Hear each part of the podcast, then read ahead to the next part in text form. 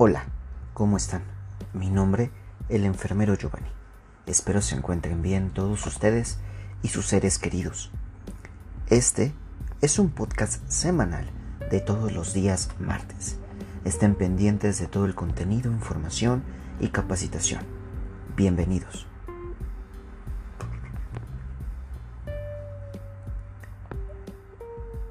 El día de hoy nuestro capítulo número 7 hablaremos de un tema importante, uno que debemos aprender y considerar en nuestra atención diaria, que es la valoración psicogerontológica.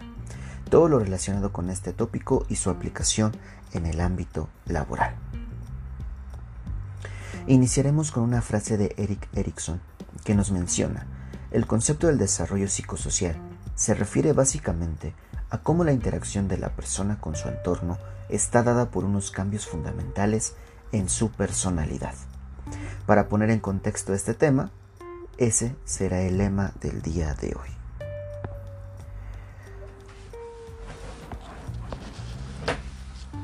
Como introducción, el adulto mayor, que según la Organización Mundial de la Salud, son todas aquellas personas que tienen 60 años o más, hombres y mujeres que se encuentran dentro de este grupo etario, tienen consideraciones especiales al momento de valorarlos.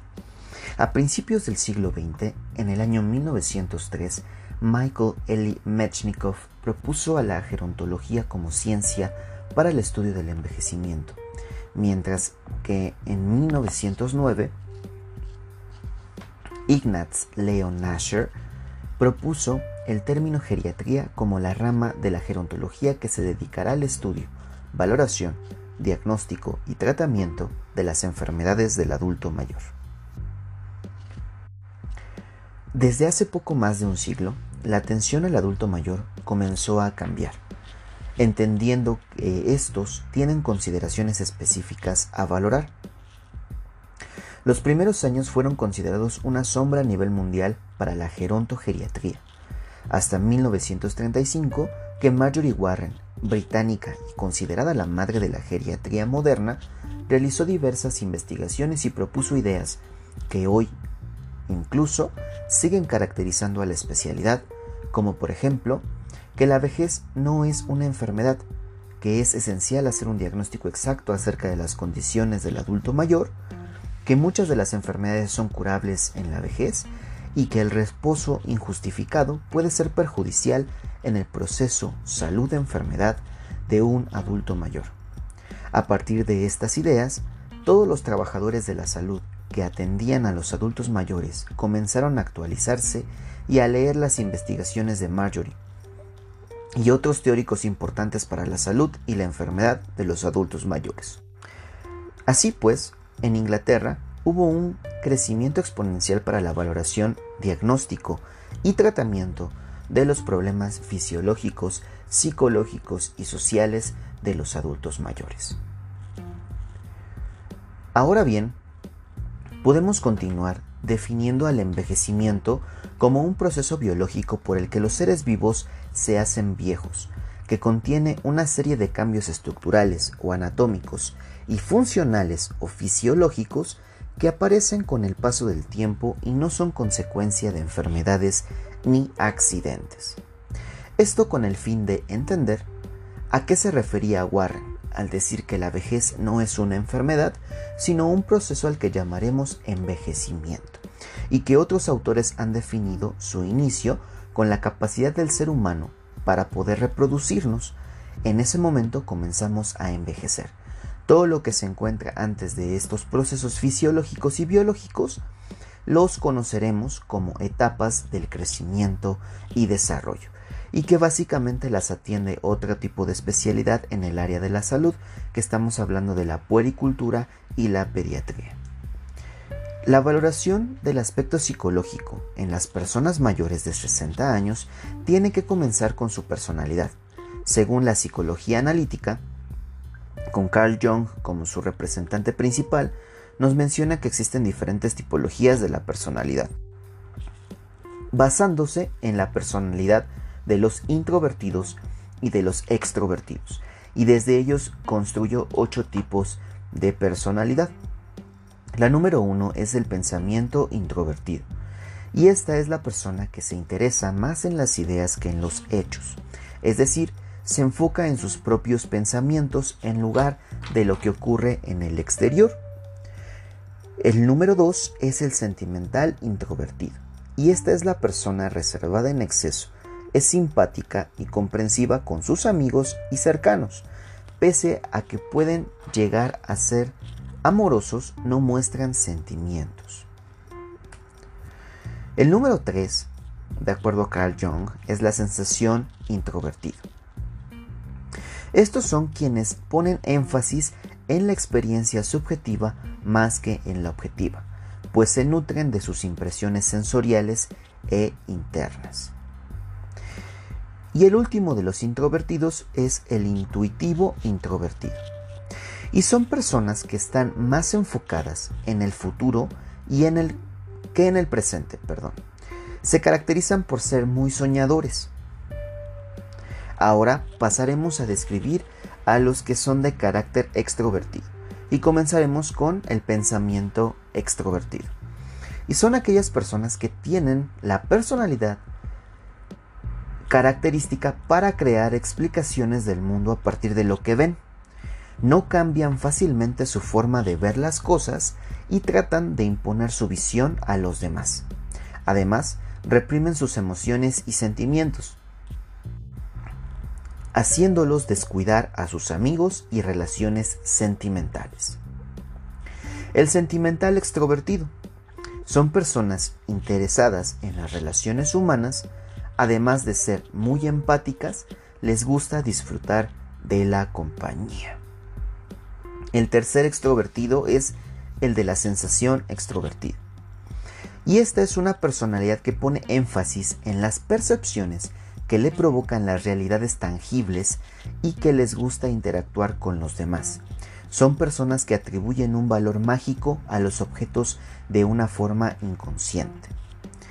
El octavo punto es la intuición extroversión y estas se caracterizan por emprender todo tipo de proyectos y permanecer en ellos hasta que los concluya. Una vez finalizado uno, empieza otro, que le gusta arriesgar, le gusta vivir nuevas aventuras y le gusta transformarse y reinventarse.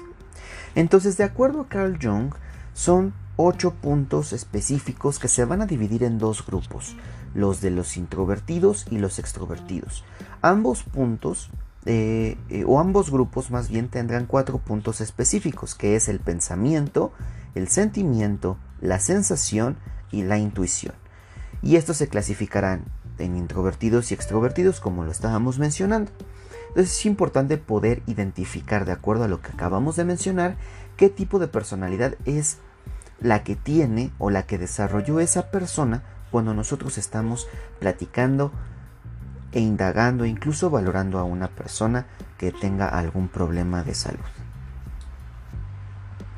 Al mismo tiempo, como profesionales de la salud, tenemos la obligación de conocer los estadios de Eric Erickson y en el caso del tema de hoy, conocer e interpretar el último estadio, que es el de integridad frente a la desesperación, que va aproximadamente desde los 60 años hasta la muerte. Esta es la última etapa en la delicada adultez tardía o madurez. La tarea primordial es lograr una integridad con un mínimo de desesperanza.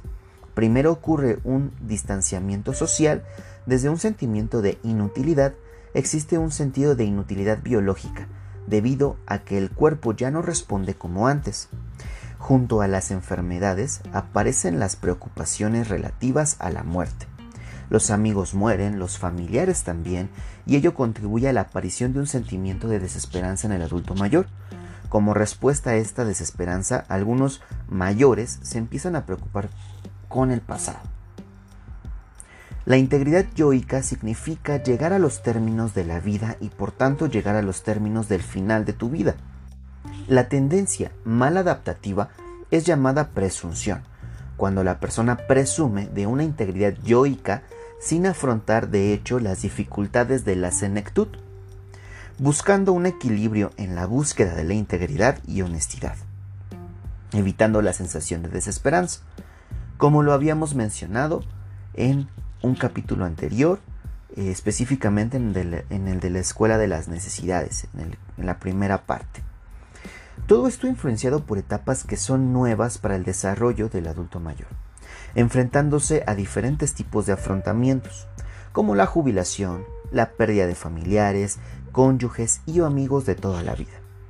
El duelo es un proceso difícil que, como ya conocemos, cuenta con cinco etapas y que no todos los seres humanos pasamos por las cinco, y no todos lo afrontamos de manera saludable. Y es aquí cuando el apoyo de los profesionales de la salud, tanto enfermeros, médicos y psicólogos principalmente, atienden holísticamente a una persona, orientan y apoyan. Todo lo anterior fue bien previsto por el personal de la salud que se dedica a la atención de los adultos mayores, pues comenzaron a investigar una serie de escalas de valoración complementaria. Y dentro de estas existen dos que considero fundamentales para la atención del adulto mayor. La primera es la escala del nivel de autoestima de Rosenberg, que se trata de una escala con 10 preguntas, 10 eh, eh, cuestionamientos acerca del autoconcepto, autoimagen y autorrealización cada pregunta se califica con una puntuación mínima de un punto y una puntuación máxima de cuatro puntos, y que de acuerdo con la pregunta las clasificaremos en preguntas positivas y preguntas negativas, donde cuatro puntos es la respuesta ideal, siendo la opción, las opciones muy de acuerdo relacionado con lo positivo y muy en desacuerdo con lo negativo. Por ejemplo, en esta escala aparece la siguiente pregunta que consideraremos positiva. En general, ¿estoy satisfecho conmigo mismo? Y la opción esperada e ideal, que es que necesitamos, responde el adulto mayor, pues es muy de acuerdo, que en este caso equivale a cuatro puntos. Las otras opciones son de acuerdo, en desacuerdo y muy en desacuerdo, con un valor de 3, 2 y 1 punto respectivamente. Y el ejemplo de pregunta negativa sería, a veces creo que no soy suficiente bueno y la respuesta ideal y esperada sería muy en desacuerdo, con un valor de 4 puntos, en desacuerdo, de acuerdo y muy de acuerdo el resto de los ítems para poder eh, dar una respuesta con un valor de 3, 2 y un punto respectivamente. Entonces, ¿a qué quiero llegar con preguntas positivas y negativas? Una pregunta positiva o a lo que yo considero una pregunta positiva dentro de la escala del nivel de autoestima de Rosenberg es aquella pregunta que eh, denotará o puntuará algo positivo. Es decir, lo que yo me valoro, lo que yo eh, me siento, cómo me concibo, cómo me veo, eh, cómo me siento con lo que he logrado en mi vida, ¿no? Entonces a eso se refiere más que nada la pregunta positiva. En cambio, la pregunta negativa es ¿qué tanto fallé? ¿Qué tanto sigo fallando? ¿Cómo eso afecta a mi vida eh, personal, sentimental, eh, con mis familiares, en mi trabajo? ¿Realmente soy lo suficientemente bueno para algo o no me considero de esa forma? Entonces cambia digamos, el, el, sentido de la pregunta y es por eso que también cambia el sentido de las respuestas. En las positivas, pues obviamente lo ideal es muy de acuerdo y en las preguntas negativas lo ideal es que el paciente responda muy en desacuerdo. Sin embargo, pues esto es lo que nos ayudará a determinar una calificación adecuada. La calificación final determinará el nivel de autoestima, siendo de 30 a 40 puntos la calificación ideal, pues es la que determina una autoestima alta. De 26 a 29 puntos es autoestima media y 25 o menos puntos una autoestima baja. Y entonces tendremos que dar eh, una referencia para atención psicológica y que bueno, ellos también le puedan implementar terapias, ya sean lúdicas, propiamente terapias eh, psicológicas y que esto le ayude a, la persona a recuperar un poco eh, su autoestima y a cambiar eh, su autoconcepto. La otra escala importante a conocer y poder valorar con un adulto mayor en una valoración gerontológica integral es la escala de valoración de Yesabash, que trata de una probable interpretación de un cuadro depresivo y consta de 30 preguntas que se responden únicamente con un sí o un no. y que tienen una calificación de 0 o de un punto. Y que también las vamos a clasificar al entendimiento como una pregunta que puede ser de origen positivo y una pregunta de origen negativo. Las connotaciones del 0 puntos o un punto cambiarán de acuerdo al tipo de pregunta que en ese momento estemos realizando con nuestro paciente. Por ejemplo, esta primera pregunta la vamos a eh, categorizar como una pregunta negativa. ¿Siente que su vida está vacía? La cual tendría la respuesta ideal de no y que equivale a cero puntos. Por el contrario, la respuesta sí equivale a un punto en este caso y de la misma forma tiene una puntuación para valorar. De 0 a 10 puntos es una persona que no tiene depresión, pero a partir de los 11 puntos hasta los 30 puntos que sería la calificación máxima, se declara una probable depresión, la cual tiene que ser referida y atendida por un experto. Entender la importancia de la atención psicológica de cualquier persona es fundamental para poder brindarle la mejor atención posible. Es por eso que el día de hoy estuvimos hablando acerca de este tema que es muy importante y que muchas veces dejamos de lado. La aplicación de estas dos escalas de valoración que son idealmente fundamentales para poder valorar a nuestro adulto mayor de una forma holística, como bien lo vimos el, el capítulo anterior del proceso de atención de enfermería, que es holístico, pues bueno, también nuestra valoración tiene que ser holística. Tenemos que ver todos los apartados, todas las esferas de las personas en las cuales conviven, biológica, psicológica, social. Y dentro de ellas hay dos pequeñas, que es la eh, espiritual y la cultural, porque las tradiciones, las experiencias, la fe, y algunos otros puntos importantes relacionados con estas esferas influenciarán mucho el resto.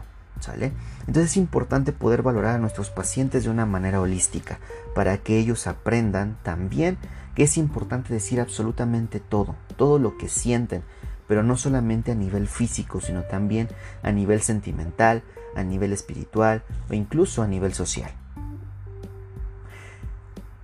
Espero que este capítulo número 7 de nuestro podcast Lo Bello de Ser Enfermero les haya gustado muchísimo. Esperen muchas sorpresas, estamos preparando temas importantes y vamos a tocar ya pronto eh, temas relacionados con, con la pandemia, con el COVID-19 o mejor conocido como SARS-CoV-2. Es importante para nosotros enfermeros poder conocer este tema y bueno, vamos a ir poco a poco entendiendo esto. No hemos hablado de, este tema desde un inicio porque no queremos englobarlo solamente a COVID, queremos englobarlo a todo lo que es la enfermería y no solamente a lo que es la pandemia. Es importante tocar el tema, sí, y vamos a tocar este tema ahorita y después, muchos capítulos después, esperemos que, que sigamos con ustedes y que nos puedan seguir escuchando. Pues tocaremos otra parte, ¿no? Como pandemias en la historia, ¿no? Grandes pandemias, de qué trataron, cómo fueron, eh, cómo se curaron, de dónde surgió el tema de las cuarentenas, ¿no? Vamos a ver también eh, por allí una colaboración con algunos pasantes que estuvieron durante esta pandemia, eh, específicamente los de la primera ola, ¿no? Los nuevos pasantes tendrán sus implicaciones, pero ya no serán los primeros en vivir eh, una pandemia dentro de su servicio social. Entonces buscaremos una colaboración con, algún pasante eh, que estuvo de primera instancia, ¿no? que a ellos les afectó directamente la pandemia. Y pues sin más eh, que decirles, los esperamos la siguiente semana para escucharnos otra vez. El tema de la siguiente sesión será la infección de vías respiratorias. Muchas gracias y hasta la próxima. Bye.